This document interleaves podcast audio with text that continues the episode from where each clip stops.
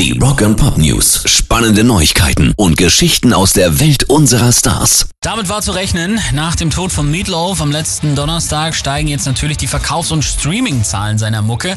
Allein am letzten Wochenende wurde Meatloaf bei Streaming-Anbietern fast 16 Millionen Mal gestreamt und von seinen beiden Bad Out of Hell-Alben wurden physisch auf einen Schlag nochmal 19.000 verkauft.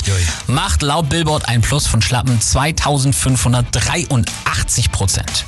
Rock and Pop News. Kid Rock hat jetzt eine große Frühlings- und Sommertour angekündigt und in einem Zuge dazu gleich mal drei Songs veröffentlicht, nämlich The Last Dance, Rockin' und We the People.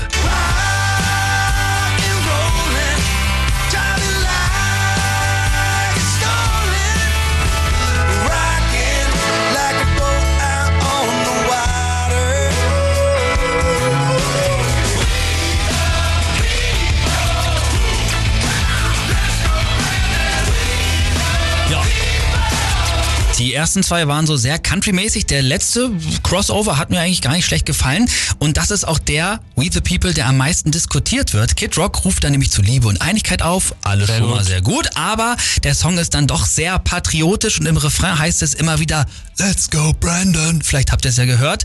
Und das ist ein Code für die Konservativen und das soll eigentlich heißen Fuck you Joe Biden. Das ist natürlich weniger cool.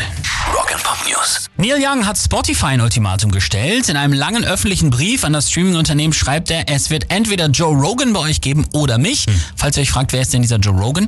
Das ist der erfolgreichste Podcaster aller Zeiten. Sein Spotify-Podcast hat wöchentlich 11 Millionen Hörer und hat in letzter Zeit sehr streitbare Meinungen über die Corona-Impfstoffe verbreitet. Das gefällt Neil Young gar nicht und deswegen hat er gefordert, entweder Spotify regelt das oder meine Musik verschwindet dort. Mittlerweile ist der Brief von Neil Young aber wieder gelöscht. Seine Musik gibt's aber immer noch zum Streamen. Vielleicht haben sie sich ja geeinigt.